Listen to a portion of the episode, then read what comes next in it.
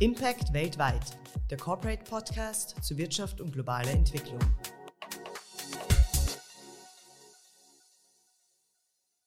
Hallo und herzlich willkommen zu einer neuen Folge von Impact weltweit, dem Corporate Podcast zu Wirtschaft und globaler Entwicklung. Mein Name ist Katharina Keinz und ich begrüße Sie zu unserer achten Folge. Und die wird heiß. Wir beschäftigen uns nämlich mit einem Phänomen, das für immer mehr Menschen zum Problem wird.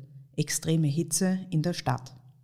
Ich freue mich sehr, dass sich mehrere Experten die Zeit nehmen, dieses Thema mit uns näher anzusehen. Der Klimafolgenforscher und Stadtklimatologe Andreas Mazarakis wird uns einiges über die Auswirkungen von Hitze auf unsere Gesundheit erzählen. Dann sprechen wir mit Eleni Mirivili. Sie ist seit 2022 Global Chief Heat Officer der Vereinten Nationen und damit die Hitzebeauftragte unseres Planeten. Und sie ist eine große Verfechterin von mehr Natur in der Stadt. Zum Schluss erklärt uns der indische Ingenieur Shubhendu Sharma, warum Städte Miyawaki-Wälder brauchen. Das sind kleine, kompakte Wälder, die dem Klimawandel trotzen, die Artenvielfalt erhöhen und, wie Sharma sagt, auch gegen Hitze in der Stadt einiges ausrichten können. Bevor wir uns gleich in die brütende Hitze wagen, noch etwas Werbung in eigener Sache. Melden Sie sich doch für unser Newsletter an. Unter corporate.at slash newsletter ist das möglich. Daraufhin werden Sie mit wichtigen Infos rund um unsere Plattform für Wirtschaft und Entwicklung versorgt, etwa über spannende Artikel aus unserem Corporate Magazin, alles zum Corporate Podcast, zu unseren Videoformaten und auch über unsere Veranstaltungen.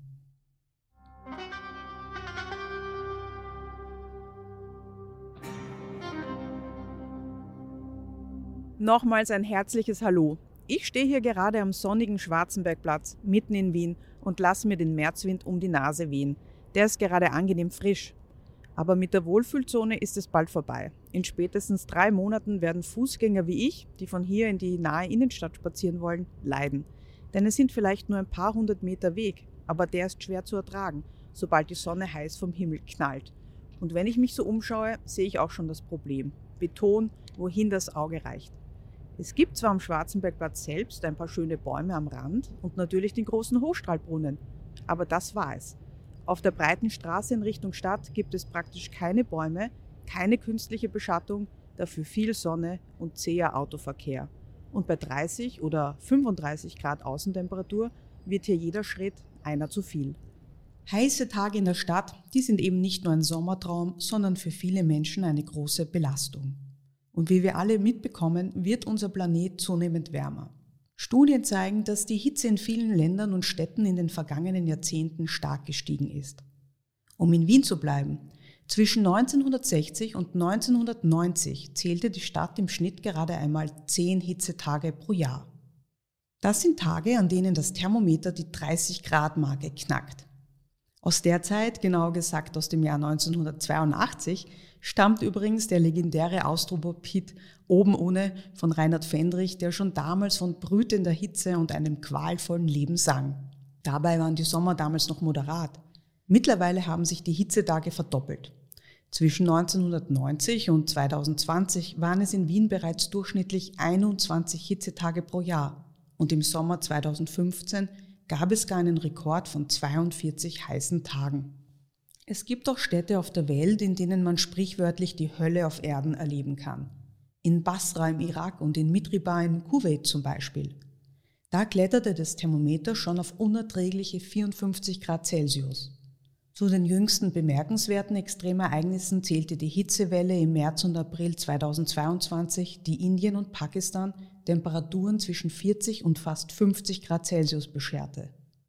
Auch China erlebte im Sommer 2022 eine lange Hitzewelle, die mehr als 70 Tage andauerte, mit Spitzen bis zu 45 Grad. Tatsächlich war das Jahr 2022 in 28 Ländern das wärmste seit Beginn der Aufzeichnungen. Hitze ist vor allem in der Stadt ein Problem. Das liegt am städtischen Wärmeinsel-Effekt, auf Englisch Urban Heat Island Effekt oder kurz UHI genannt, und der Art, wie unsere Städte gebaut sind, nämlich als Speicherofen. Die dunklen Dächer nehmen Wärme besonders gut auf und erhitzen die darunterliegenden Gebäude. Stein, Beton und Asphalt auf Wegen, Straßen und Plätzen erwärmen sich ebenso schnell. Enge Straßen und hohe Gebäude blockieren kühlende Winde und verringern den Luftaustausch. Verkehr und Industrie belasten die Luft zusätzlich. Bäume, Grünflächen und offene Gewässer, die durch Verdunstung kühlen, sind oft Mangelware. Und weil Städte als Hotspots die Wärme besonders gut absorbieren und speichern, können sie in der Nacht nicht so gut abkühlen wie ihr großzügig verbautes Umland. Das können in der Nacht Unterschiede zwischen 2-3 Grad und sogar bis zu 10 Grad ausmachen. Hitze bedeutet also auch Stress für unseren Organismus und darüber reden wir jetzt mit Professor Andreas Mazarakis. Der gebürtige Grieche ist Leiter des Zentrums für medizinisch-meteorologische Forschung des Deutschen Wetterdienst in Freiburg und erforscht unter anderem die Auswirkungen von städtischer Hitze auf die menschliche Gesundheit. Er berät übrigens auch Wien in Sachen Hitze und Hitzebekämpfung. Herr Professor Mazarakis, danke, dass Sie heute mit dabei sind. Sehr gerne. Sie bezeichnen sich selbst als Klima-Impact-Forscher und sind auf Stadtklimatologie spezialisiert. Mit welchen Fragen beschäftigen Sie sich denn ganz besonders? Die Fragen, die wir uns beschäftigen, vor allem hier in Freiburg, gleichgültig ob es beim, beim Wetterdienst oder an der Universität ist, es geht primär darum, die Auswirkungen von Städten nicht nur auf die Infrastruktur oder auch wie Infrastruktur auf die Stadt selber wirkt, zum Beispiel wie stark kühlt eine Grünfläche oder Bäume, sondern welchen Einfluss hat das auf die menschliche Gesundheit. Unser Zielobjekt ist klar definiert in der Biometrologie oder in der angewandten Stadtklimatologie. Wir haben eins, das ist der Mensch. Wir sind die Auswirkungen auf den Menschen und wie können wir bei Extremsituationen, wie zum Beispiel eine Hitzewelle, was kann ich tun in den Städten, um möglichst vorzubeugen, langfristig, das heißt eine gute Vorbereitung, aber auch natürlich akut. Ich habe eine Hitzewelle, es gibt Hitzewarnungen, wie schütze ich meine Leute, wie informiere ich die Leute, was muss hier spezifisch getan werden. Das sind die Fragen, die uns interessieren. Hitzewellen sind ja an sich kein neues Phänomen, doch der Klimawandel scheint einiges zu verändern. Wie entwickelt sich das Problem aus Ihrer Sicht? Wenn wir den Klimawandel betrachten, und den Klimawandel kann man ja unter zwei Gesichtspunkten betrachten. Da habe ich einmal die mittleren Verhältnisse. Ich sage, in Wien ist zum Beispiel eine mittlere jährliche Temperatur von 11 oder 12 Grad. Äh, und in Zukunft wird sich das Klima ändern. Es wird wärmer sein und die Temperatur erhöht sich um 2 Grad. Das ist das eine. Das ist die eine Perspektive. Die andere Perspektive ist, wie verändern sich die Situationen, wo es sehr heiß oder sehr kalt ist, wenn man nur jetzt die Lufttemperatur nimmt und wie oft tritt es auf. Und wenn man das kombiniert, kommt man sehr schnell in diese Extremsituationen und sagt, wie oft habe ich Hitzewellen und wie stark sind diese Hitzewellen im Vergleich zu früher? Dauern sie länger an und wie oft kommen sie vor? Früher zum Beispiel hat man ein bis zwei, drei Hitzewellen pro Jahr gehabt und wir sehen in Zukunft jetzt schon eine Erhöhung und in Zukunft auf der Grundlage der regionalen Klimamodelle, die angewendet werden im Rahmen des Weltklimarates oder generell im, Rahmen von Untersuchungen, sieht man schon, dass es hier zu einer Zunahme kommen wird. Und wenn man sich diese Situation betrachtet, äh, in die Zukunft, was auf uns zukommen wird, ist Hitze das Thema, was uns am meisten beschäftigen wird. Und Hitze belastet ja vor allem die Menschen in den Städten. Viel mehr Menschen leben immer in Städten. Wir sind momentan global bei über 50 Prozent. In 20 Jahren sind wir global bei über 70 Prozent. Das heißt, theoretisch kann ich behaupten und sagen, das Problem des Klimawandels ist eigentlich ein Stadtproblem, weil die meisten CO2-Emissionen in Städten passieren und die meisten Menschen hier leben. Verstehen Sie mich nicht falsch. Städte sind was Tolles. Aber es gibt auch negative Auswirkungen, wie zum Beispiel viel mehr Luftschadstoffe. Es ist dann wärmer, vor allem dort in der Nacht, weil die Gebäude, und das ist ja das Kuriosum äh, in, in, Städten, die Städte sind nicht tagsüber wärmer, sondern sind überwiegend in der Nacht wärmer, weil die Situation am Tag, dass ich viel mehr Oberflächen in den Städten habe. Und die Materialien, die ich in den Städten habe, die speichern sehr viel und ich habe Verkehr und so weiter, Energieverbrauch, die emittieren ja auch Wärme. Wenn man das alles zusammennimmt, habe ich die negativen Folgen in der Nacht. Das ist der eine Punkt. Und der andere Punkt ist natürlich die Situation, wir verbringen leider die meiste unserer Zeit auch in Städten nicht draußen, sondern drinnen. Das heißt, die Nachtsituation ist es genau der Bereich, der uns zu schaffen macht. Wie hitzefest sind wir Menschen eigentlich? Was können wir ertragen? also ein gesunder Mensch? Ein gesunder Mensch kann sich sehr schnell anpassen. Wir können Temperaturunterschiede von 10, 15 Grad sehr schnell uns anpassen, wenn wir gesund sind. Wenn ich aber Wehwehchen habe, längere Krankheitsgeschichte oder ich habe nicht gut geschlafen und so weiter und es dauert auch zu lange, dann brauche ich eine etwas längere Zeit. 37 Grad ist die optimale Betriebstemperatur des menschlichen Körpers. Die angenehme Temperatur, dass ich nicht leide, in Anführungsstrichen nicht motze über die Umgebung, weil die Thermophysiologie des Menschen muss ja funktionieren, diese 37 Grad beizubehalten. Bekomme ich aber von der Umgebung noch zusätzlich Wärme oder Sonne oder ist es windschwach oder ist es feucht, so dass ich nicht das, was ich schwitze, verdunsten kann, fängt das System unwohl zu sein. Oder es beginnt das Unwohlsein, das System mag das nicht. Und dann tauchen solche Sachen auf, Unwohlsein, äh, Reaktionen, Hitzeerschöpfung, Hitze, äh, Hitzschlag. Äh, es gibt eine ganze Menge. Und dann kommt das Krankenhaus. Und dann kommt eventuell wahrscheinlich dann auch der Tod. Und wir sehen bei Hitzewellen weltweit eine Erhöhung der hitzebedingten Mortalität. Das ist ein klares Zeichen. Und je wärmer es wird, umso höher wird es wahrscheinlich dann sein. Es wird nicht so sein, dass sich das Ganze alles verdoppelt und immer nach oben geht, weil wir natürlich auch Maßnahmen ergreifen werden. Es gibt trockene Hitze, die kann ich leichter ertragen. Es gibt feuchte Hitze, die kann ich nicht so gut ertragen. Also in der gefüllten Temperatur haben wir die Kombination Temperatur, Feuchte, Strahlung, haben wir alles dabei. Äh, wir sehen auch zum Beispiel 2015 bei, der, bei den Hitzewellen 2015, die waren zwar nicht sehr heiß in Bezug auf die Temperatur, aber die Feuchte war weitaus höher. Und das hat einen Effekt, dass die Leute natürlich in der Nacht, wenn sie, wenn sie schlafen und schwitzen, natürlich nicht abkühlen können, beziehungsweise nicht verdunsten können und stehen am nächsten Tag mit einem höheren Level äh, auf. Und das summiert sich auf von einem Tag zum anderen. Aber auch bei niedrigen Levels der Lufttemperatur, da ist es schon unangenehmer. Und dann gibt es noch weitere Situationen, wie zum Beispiel es sind Luftstoffe in der Luft oder es ist Ozon in der Luft oder es gibt Waldbrände. Alles, was man einatmet. Die Auswirkungen in Bezug auf die Hitze ist ja nicht nur über die Haut, sondern auch über die Atmung oder natürlich auch die Reaktion äh, des Körpers. Das spielt zum Beispiel Pollenflug eine Rolle oder wenn jemand sein Krankheitszustand nicht in Ordnung ist oder Medikamente nehmen muss und so weiter. Das ist so eine Kombination. Deswegen rede ich nicht nur von Hitze, sondern ich rede von Hitze und Hitze plus. Das heißt, alle zusätzlichen Faktoren, die eine Rolle spielen wie Luftschadstoffe oder Feuchte oder UV-Strahlung, Sonnenbrandgefahr. Es gibt ja ungefähr eine Milliarde Menschen, die in armen Siedlungen, in Slum-Siedlungen leben, in Mumbai oder Lagos. Wie sieht es da aus? Wie hitzesensibel sind Menschen, die jetzt zum Beispiel in einer Wellblechhütte leben, im Vergleich zu jenen, die in derselben Stadt vielleicht in einem Ziegelbau wohnen? Äh, das hat eigentlich mit, den, mit, das, mit der Situation zu tun, was kann ich, ich sage mal ein bisschen salopp, was kann ich mir leisten? Ich kann mir mhm. keine gute Wärmeisolierung leisten, ich kann mir auch keine Klimaanlage leisten und so weiter. Und wie ist eigentlich auch mein Gesundheitszustand und der Zugang zu Möglichkeiten der Kühlung und zum Trinken in dem Sinn? Von dem her sind die Leute, die äh, in solchen Anführungsstrichen in Slums äh, leben, besonders betroffen schon durch den sozialen Status und durch die Umwelt.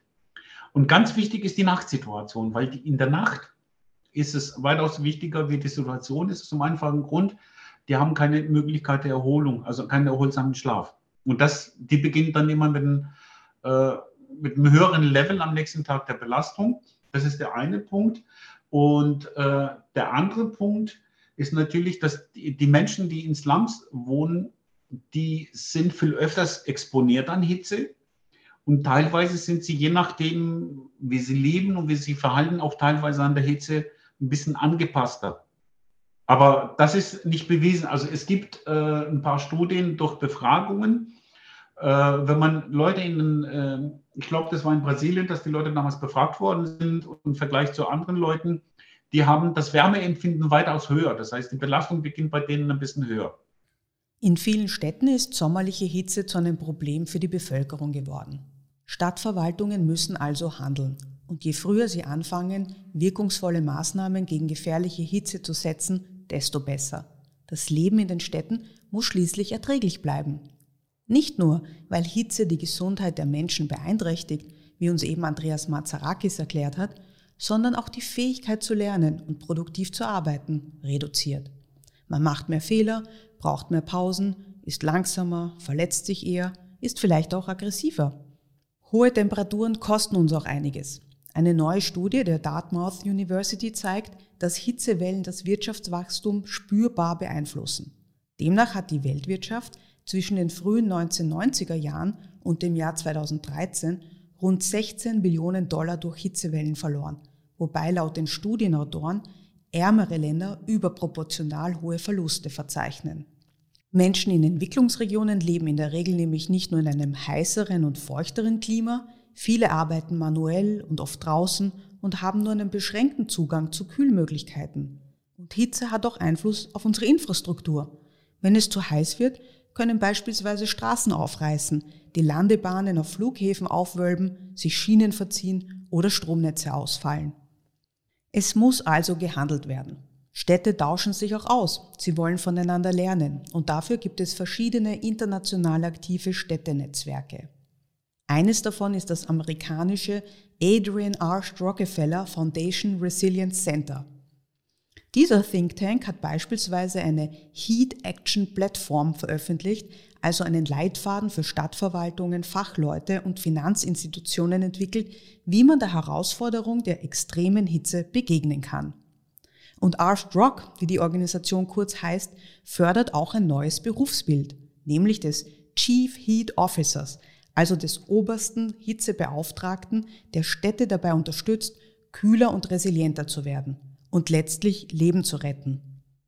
Städte wie Miami in den USA, Freetown in Sierra Leone und Santiago de Chile haben Chief Heat Officers nominiert. Auch mein nächster Gast bekleidet diese Position, Eleni Mirivili. Sie ist ehemalige Vizebürgermeisterin von Athen und wurde 2021 zum Chief Heat Officer der griechischen Hauptstadt ernannt, um den Kampf gegen die Hitze in der Stadt aufzunehmen. Inzwischen verbringt sie aber ein Drittel ihrer Zeit in Kenias Hauptstadt Nairobi, denn dort befindet sich der Sitz von UN Habitat, dem Wohn- und Siedlungsprogramm der Vereinten Nationen. Mirivili ist seit 2022 nämlich auch Global Chief Heat Officer – also die Hitzebeauftragte des Planeten. Vielen Dank, dass Sie sich die Zeit nehmen, heute über städtische Hitze zu sprechen. Thanks for having me. Im Jahr 2022 haben Sie einen Job angetreten, den es vorher nicht gab. Sie wurden Chief Heat Officer der Welt. Warum geht es in Ihrem Job und was hat Sie dazu motiviert, ihn anzunehmen? So, this is a this is a new position that uh, started be, um, between a collaboration and MOU that the Ars Rock Resilience Center, uh, which is actually focusing a lot on heat resilience. It's an organization and, a non-governmental, non-profit organization that actually um, works on trying to build heat resilience in different parts of the world. And it it started creating the position of chief heat officer in different cities, one per continent. So that's when I was the chief heat officer of Athens and the, the first chief heat officer of Europe and the second chief heat officer after Miami, because the very first woman that was the chief heat officer was in the city of Miami. So um, the mayors uh, were contacted by the Ars Rock Resilience Center, and together uh, with seven different cities around the world, as I said, one per continent, they created this position. And recently, the Ars Rock Resilience Center had um, connected with the UN Habitat, and they decided to create this position uh, on a global scale to try, together with these seven cities, to elevate the issue of heat and of kind of making sure that cities prepare themselves for the extreme heat uh, that they are currently experiences, experiencing, but that they will experience also in the future. So they created this position, and I was the lucky person to be appointed uh, the the the chief heat, the global chief heat officer at uh, UN Habitat, and um, and working with the UN system to try to bring this issue more higher in their agenda. Aber Hitzewellen sind kein neues Phänomen. Warum ist es notwendig, sich jetzt stärker damit zu beschäftigen? We have seen heat waves becoming uh, really much longer in their how long they last they are more frequent and they have they hit much higher temperatures the type of temperatures we are dealing with temperatures that our bodies are not made for and our cities are not made for. And a lot of people don't realize that, especially in countries that um, uh, are hot, have have had hot summers. Um, they they deal with heat like oh yeah yeah yeah it's another hot summer. They don't really realize that climate change has really created a new climate environment that uh, affects every cell of our bodies and also affects all of the living organisms, all of the um, um, biodiversity and the ecosystems that we live in, as well as the bodies of the humans. But also, I should say, it it affects um, how cities, uh, the how vibrant cities are in the summer. So cities become um, people withdraw indoors and heat what it does is it kind of numbs everything down and it it closes things down and also for the gdp of cities uh, from commerce but also from tourism it it it lowers um, the revenues that can come into the city. So it affects our social behavior it affects our economies and the economies are also what also is really important in uh, that is affected that we don't take seriously into consideration is that it affects people that work outdoors and it affects people that work in manual labor even indoors if the indoors is not cool for uh, in some way either passively or actively cool. So um so so we know now that we have a lot of injuries work related injuries. The other thing is of course the that we have vulnerable communities where uh, issues of health are extremely important. We know that heat which we call it the silent killer um, is has the highest mortality rates in relation to all of the other extreme weather events that are linked to climate change. So from floods and hurricanes and you know all these things that often attract much more attention from the media, uh, and we hear much more about it. Uh, heat waves are they go in they come into the city like a dull cloud of heat and they sit and you don't see or you don't hear. There's no drama. There's no you know things flying and you know like streets becoming rivers etc etc so there's nothing to see. And then later you might hear how many people died from it.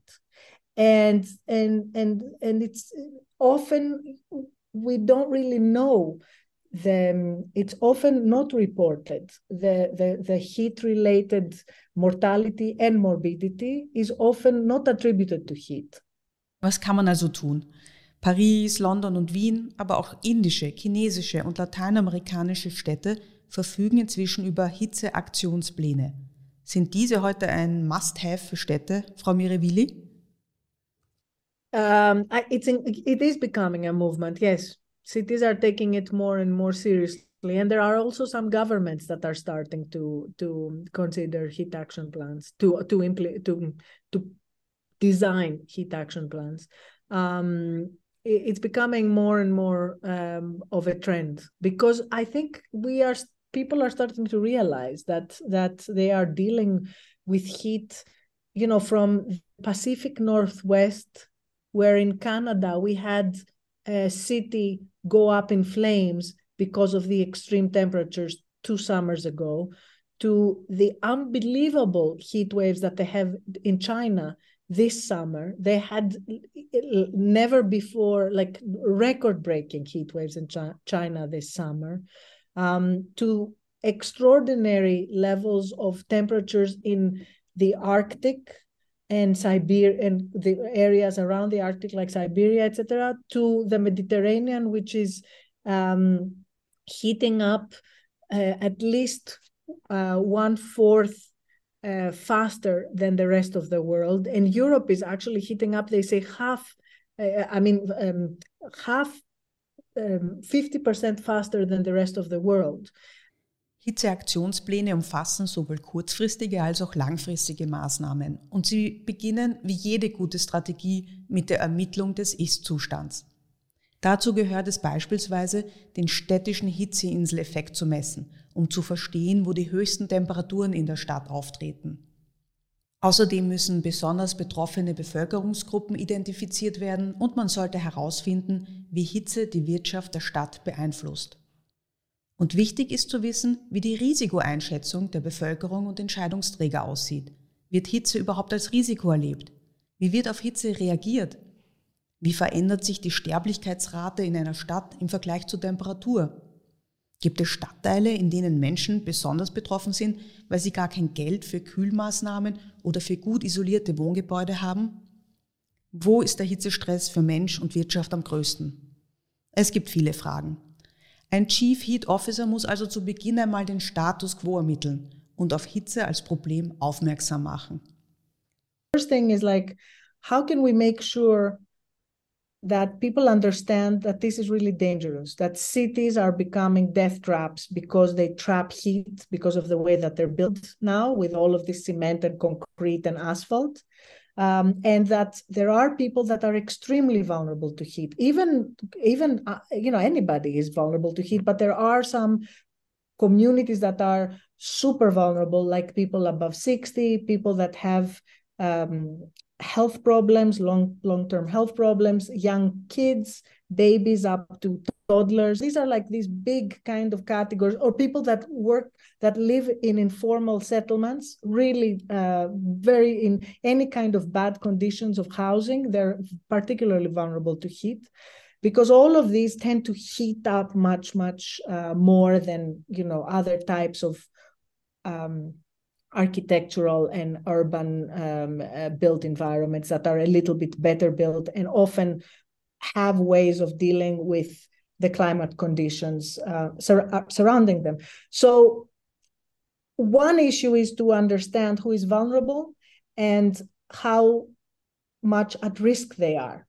So this is really, really an important issue, and to to make the the policymakers and the decision makers understand that they have to take heat seriously, and that this is one of the most dangerous things um, that we are facing because of climate change, and that we have to take really clever ways, uh, clever, um, like really move fast and do clever things that um, do not really exacerbate the problem like air conditioning and find really good solutions that are more sustainable and forward looking. In der zweiten Phase geht es um Maßnahmen, die Menschen helfen können, wenn es akut brennt, also eine Hitzewelle im Anrollen ist. Man kann Menschen beispielsweise über Medien und Apps warnen und ihnen Verhaltenstipps geben. Man kann mobile Einsatzkräfte bereitstellen, um Menschen zu helfen. Man kann an öffentlichen Plätzen Trinkwasser zur Verfügung stellen und Kühlzentren zur Erholung öffnen. Bei der Frage nach Kühlung landet man rasch beim Thema Klimaanlagen, die an extrem heißen Tagen ja auch extrem nützlich sind, vor allem für hitzegefährdete Menschen. Diese Form der Kühlung verbraucht jedoch bekanntlich viel Strom und sie leitet die Wärme aus Innenräumen ab, verschlimmert also auch noch den Backofeneffekt der Stadt. Für Eleni Mirivili sind Klimaanlagen eine wichtige Notmaßnahme. The second one is um, putting into effect um, policies and, and uh, initiatives that protect the most vulnerable communities during the heat waves. So, short term things that all cities can do to make sure that uh, people are protected during the heat wave. And of course, air conditioning has a really important role to play here, right? I'm not saying that we, I'm not saying that air conditioning is not a necessary um, uh, um, tool that we really, really need to save us during, uh, during at least for now, because we don't have anything else that works as well. But, but again, there's different types of air conditioning, and that's another discussion. Um, uh, so so air conditioning is is really important but we have to use it very carefully and judiciously and in a understanding that it's it's a something that we have to use for extreme extreme important uh, need and for the vulnerable.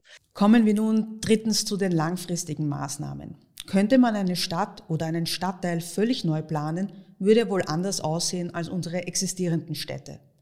Was würde der Stadtklimatologe Andreas Mazarakis machen, wenn er eine Stadt neu gestalten könnte? Als Stadtklimatologe würde ich Folgendes machen. Ich würde die, die Stadt so bauen, dass sie möglichst in Bezug auf den Energieverbrauch im Rahmen des Klimaschutzes optimal ist, aber auch die jetzigen und zukünftigen Auswirkungen, die auf die Menschen zukommen würden oder auch auf die Infrastruktur möglich angepasst sind. Da würde ich erstmal schauen, welche ist die, das beste Straßenbreitenverhältnis? Wie hoch sollten die Gebäude sein? Welche Orientierung sollten die Gebäude haben? Wird aber nicht nur Hitze berücksichtigen, sondern auch die Kälte oder das ganze Jahr. Dann würde ich schauen, welche Materialien sind hier möglich. Möglichst, dass wenig Verkehr dort stattfindet, die Leute kurze Wege haben und viele Erholungsmöglichkeiten haben. So würde ich das gestalten. Und das kann ich nur durchführen, wenn ich alle Betroffenen alle Leute, die damit zu tun haben und Experten natürlich, dass sie an einem Tisch sitzen und darüber diskutieren. Und das ist jetzt so, eine Maßnahme oder ein optimales Konzept für eine Stadt. Das ist anders in Wien, ist anders in Hamburg, anders in den Tropen, weil da andere Faktoren wirken. Doch ganz neu bauen ist wohl selten möglich. Mehr als vier Milliarden Menschen leben ja bereits in Städten. Wie können bestehende Städte so gestaltet werden, dass sich ihre Hitzeresilienz erhöht? So eine Adaption ist ja nicht einfach. Denken wir an die Altstädte in Europa, an historische Gebäude, an Denkmalschutz, an dicht versiegelte Bereiche mit relativ wenig Grünflächen. Und auch sonst haben wir auf unserem Planeten viele zu betonierte Städte, die Wärme bestens abspeichern. Die Lösungen gegen Hitze lassen sich im Allgemeinen in zwei Arten unterteilen. Aktive Kühlung und passive Kühlung. Aktive Kühlung bezieht sich auf Wärmereduzierung, bei denen Strom eingesetzt wird, also beispielsweise die erwähnten Klimaanlagen, Ventilatoren und die auch in Wien zunehmende beliebte Fernkälte. Bei der passiven Kühlung geht es vor allem um Baumaterialien und natürliche Lösungen, die die Lufttemperatur senken. Hitze-reflektierende Materialien wie weißes Dachmaterial, Pflastersteine oder spezielle Farben auf Straßen können dazu beitragen, die Wärmeabstrahlung zu erhöhen. Grünflächen wie Parks, Gärten und Bäume helfen, die Temperaturen zu senken, indem sie Schatten spenden und den Boden abkühlen. Sie können auch die Luftqualität verbessern und helfen, die Gefahr von Hochwasser zu senken, denn natürliche entsiegelte Böden können Wasser lokal aufnehmen, anders als zu betonierte Flächen. Und auch durch die Schaffung von Kanälen, Wasserfällen oder Brunnen kann das Mikroklima verbessert werden. Eins ist klar, jede Stadt braucht ihre eigene Lösung. So kann beispielsweise die Ausweitung von Stadtbäumen oder gar städtischen Wäldern eine erhebliche Wärmereduzierung bewirken. Doch in trockenen, wasserarmen Städten ist es wohl sinnvoller, in bessere Gebäude, Dächer und Sonnensegel zu investieren. Was lässt sich ändern, Herr Mazarakis? Die Faktoren, die ich ändern kann, beziehungsweise die ich leicht modifizieren kann, das ist einmal die Sonnenstrahlung. Da können Sie abschatten, und das andere ist natürlich die, die Luftbewegung. Da können Sie für eine bessere Ventilation sorgen. Und diese Kombination Abschattungseffekte und bessere Durchlüftung sind genau die Sachen, die man in Städten am meisten beeinflussen kann. Beeinflusse ich die zwei Faktoren, kann ich auch die Lufttemperatur beeinflussen, auch teilweise die, die Feuchte durch Ventilation und so weiter. Die Fehler, die man machen kann in einer Stadt, ist folgender. Ich habe ja vorhin kurz gesagt, Städte haben viel mehr Oberflächen. Und diese Oberflächen haben eine schlechte Eigenschaft. Die absorbieren die Strahlung und die speichern diese Strahlung. Aber ich habe in der Stadt viel mehr Oberflächen. Das heißt, ich muss diese Oberflächen reduzieren oder die Oberflächen so gestalten, dass sie verdunsten. Sprich Fassadenbegrünung. Oder dass die Strahlung reflektiert wird. Aber da muss ich jetzt vorsichtig sein. Welche Fläche nehme ich, die reflektiert wird? Und was mache ich? Streiche ich alle Oberflächen weiß, dann wird zwar die Oberflächentemperatur reduziert, aber die Strahlung, die reflektiert wird auf die Menschen, die bedeutet eine zusätzliche Hitzebelastung. Also auch auf den ersten Blick simple Lösungen wie das Streichen von Flächen sind nicht immer so einfach umzusetzen. Um Farbe geht es übrigens auch Eleni Mirevili. Sie möchte langfristig weniger Grau und deutlich mehr Grün und Blau im Stadtbild sehen setzt also auf sogenannte Nature-Based Solutions, natürliche Lösungen. Ganz besonders begeistert sie ein Vorzeigeprojekt aus Seoul in Südkorea, wo ein innerstädtischer Fluss redenturiert wurde und das Beispiel Medellin in Kolumbien. Dort wurden in den vergangenen Jahren 36 grüne Korridore angelegt, ein insgesamt 20 Kilometer langes, zusammenhängendes Netz aus Gehwegen, Flussufern und auch stark befahrenen Straßen, die mit Hilfe von Zehntausenden Bäumen und kleineren Pflanzen beschattet wurden. Long term we can change our cities and change them significantly in the way we build them and in the way we retrofit them so that uh, we bring a lot of nature in radically increase nature in cities because nature we know can lower temperatures four five even six or seven degrees celsius especially if nature is linked to uh, water elements in the surface. So nature and water elements can really lower uh, temperature significantly. Like for example right the, the we have measurements from this river that was restored in seoul in south korea uh, many years ago. It's one of the most uh, prominent examples of the restoration of a of an urban stream that ran through a city uh, that created also a green corridor uh, uh, in its banks which attracted a lot of people. It attracted tourism. It created a lot of commerce around it, apart from the fact that it really raised biodiversity, lowered pollution, lowered noise pollution, uh, lowered CO2 emissions, dealt with flooding, etc. I mean, all the great co-benefits that come with nature-based solutions such as this one are really, really important. But the, the what I am really, uh, what I really care for is that they measured the fact that this particular combination of a green corridor that also has water running in the center of it has lower temperatures up to six degrees in the uh, three or four uh, blocks uh, um, um uh, near that that um, restored river. Or we know that in in Medellin that created um, a few dozen green corridors connecting different green areas in the city have managed to lower temperatures up to four degrees Celsius. So these four degrees or six degrees Celsius are enormous. I mean, I, I don't know if if the people that can that are listening to us can can understand what this means, but we have all experienced that in a hot day where you are under the sun and you go under a tree. This is the type of difference that can be four degrees or or five degrees um, difference, especially if it's a if it has a thick canopy and it's together with other trees and it's a it's a healthy kind of it's a healthy green tree. So a big part of it is is is really bringing radically bringing nature back into cities. And a lot of cities are, have taken that seriously and are and are doing it.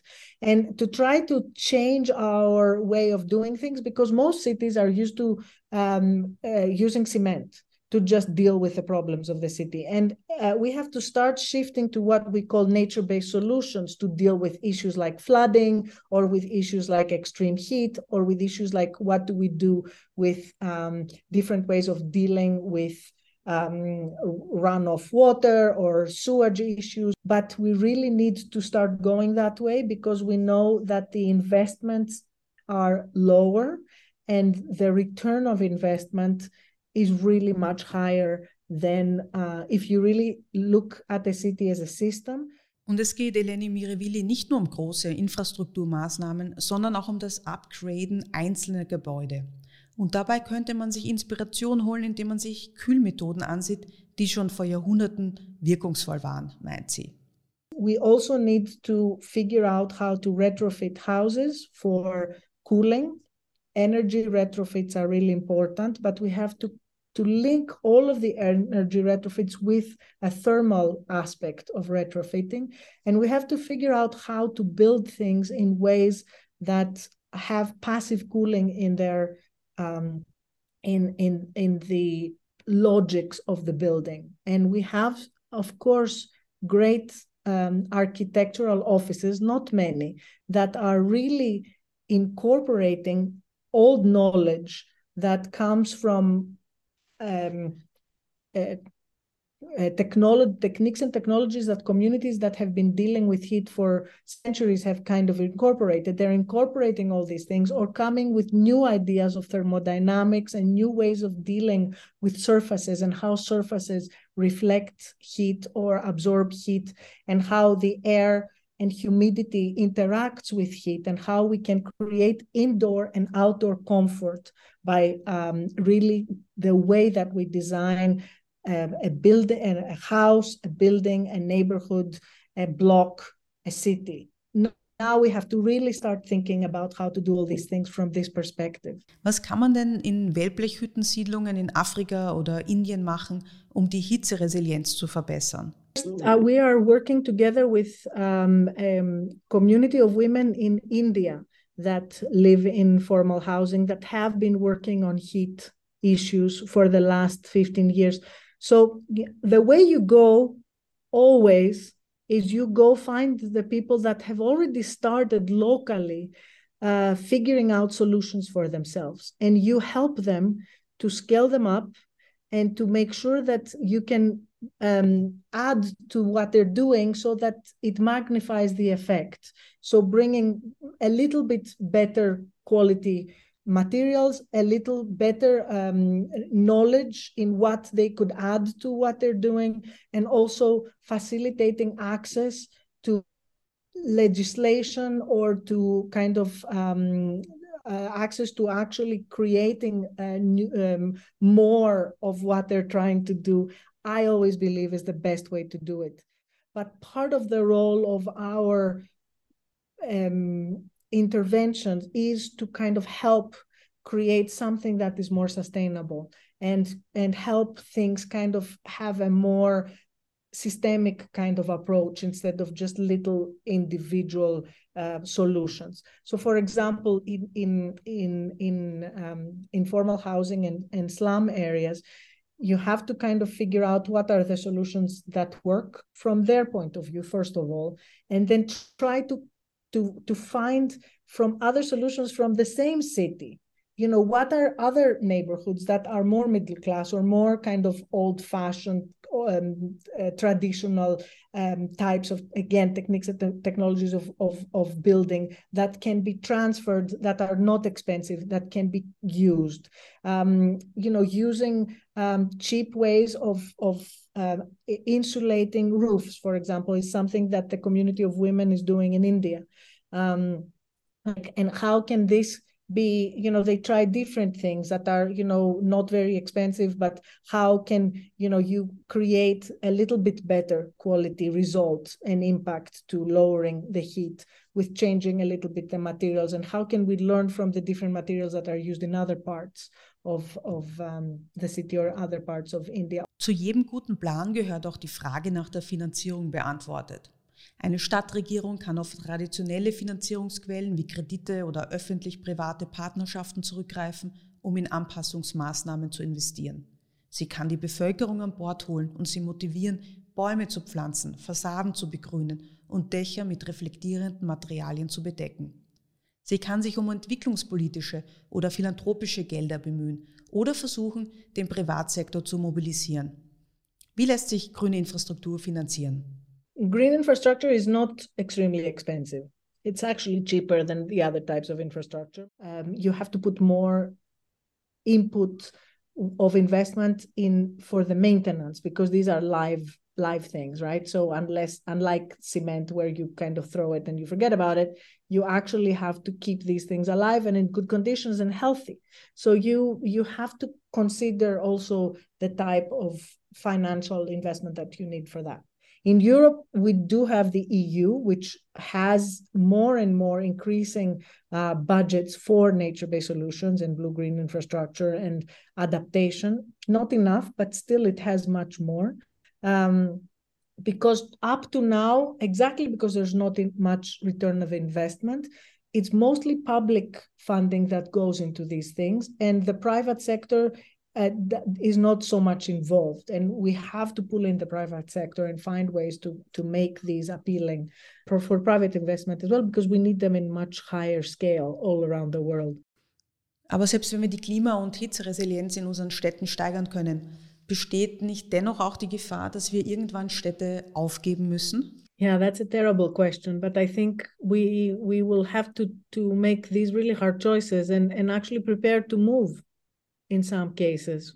Um, I don't think we will have the resources to save all of the different places. Like you know, some cities with sea level rise, we can't save all the cities from sea level rise. We have to to make sure that some parts of cities are moved uh, into other parts that are that have a better climate and a better better access to resources these are terrible questions and nobody is willing to take the burden of such decisions at least for the time being because mm. nobody wants to move Mit diesem pessimistischen Gedanken wollen wir das Gespräch natürlich nicht enden lassen. Frau Mirivili, was möchten Sie unseren Hörern auf jeden Fall noch abschließend mitgeben? I mean, if people are just left with one thing from this whole discussion, um, is that heat is different now and it's a type of heat that is really dangerous and the, our bodies are not made for it. And the second thing is that we really really have to change our relationship with nature and um, especially in, ur- in urban environments. And i think that it's going to make our cities much more beautiful and much more livable if we do it that way. Thank you very much. Thank you. Ja, mehr Grün in den Städten, das klingt doch sehr reizvoll. Und es tut sich weltweit ja auch einiges. In China ist beispielsweise das Schwammstadtprinzip populär geworden. Das sind Grün- und Wasserflächen, die bei Sturmfluten große Mengen Regenwasser aufnehmen und gleichzeitig die lokale Temperatur senken können. Und in Städten wie Santiago de Chile will man nun in bislang weniger grünen Stadtteilen massiv Bäume entlang der Straßen pflanzen und wo immer es geht auch sogenannte Miyawaki-Wälder aufforsten. Miyawaki-Wälder sind kompakte Stadtwälder, die sich auf kleiner Fläche von beispielsweise nur 100 Quadratmetern umsetzen lassen. Rund 3000 dieser sehr dicht bepflanzten Wälder sollen weltweit schon gepflanzt worden sein. Ein Mann, der viele dieser Projekte berät und umsetzt, ist der indische Ingenieur Shubhendu Sharma mit seinem Unternehmen F-Forest. Er erklärt uns nun, warum Bürgermeister die Idee der kleinen Wälder unbedingt aufgreifen sollten. Cities have very little soft land available. And if you waste that land by planting a lawn or a garden, you are actually not going to utilize the vertical space, which is usually left empty in the green spaces of our cities. So by putting in a Miyawaki forest, you will be producing 30 times more leaf surface area by utilizing the vertical space. You are filling up the vertical space with greenery. Thus, photosynthesizing 30 times more sunlight for a unit area means mitigating the heat island effect happening in all the concretized cities of the world 30 times better you will be conserving the groundwater 30 times better. You will be pulling back a lot of lost biodiversity. The birds that you can't see in the city anymore will start to come back. The bees, the butterflies that you can't see in the city anymore will start to come back. And it also betters the environment, the air that you breathe. Most of the cities' oxygen is consumed by cars and the vehicles, not the people. So, where is the forest most required? Where most of the people are living. And because most of the people today are living in cities, this is probably the best solution environmentally and also economically. The kind of municipal budget which is spent on maintaining the greenlands, the grasses which needs pruning, trimming, mowing, fertilization, unnecessary watering and whatnot. All that money can be saved by putting in a forest, which becomes self sustaining maintenance free in just two to three years. So, if you are a mayor of any city and listening to this, please, instead of putting in a garden or a lawn, start converting your lawns and gardens into forests. Ausruhen ist jedenfalls nicht angesagt. Ersten Prognosen zufolge könnte 2023 das bisher heißeste Jahr in der Geschichte der Menschheit werden.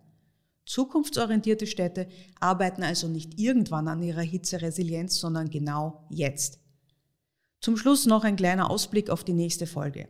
Mein Kollege Frederik Schäfer wird darin über einen Hoffnungsträger der Energiewende, nämlich über grünen Wasserstoff sprechen und unter anderem erklären, warum es viel sinnvoller ist, grünen Wasserstoff in sonnigen Gefilden in Entwicklungs- und Schwellenländern zu produzieren, als beispielsweise in Österreich.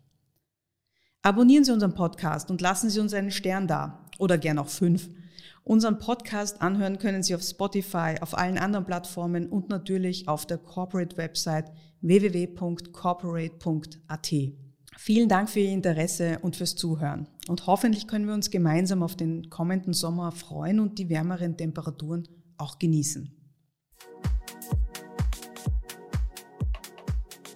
Impact weltweit, der Corporate Podcast zu Wirtschaft und globaler Entwicklung.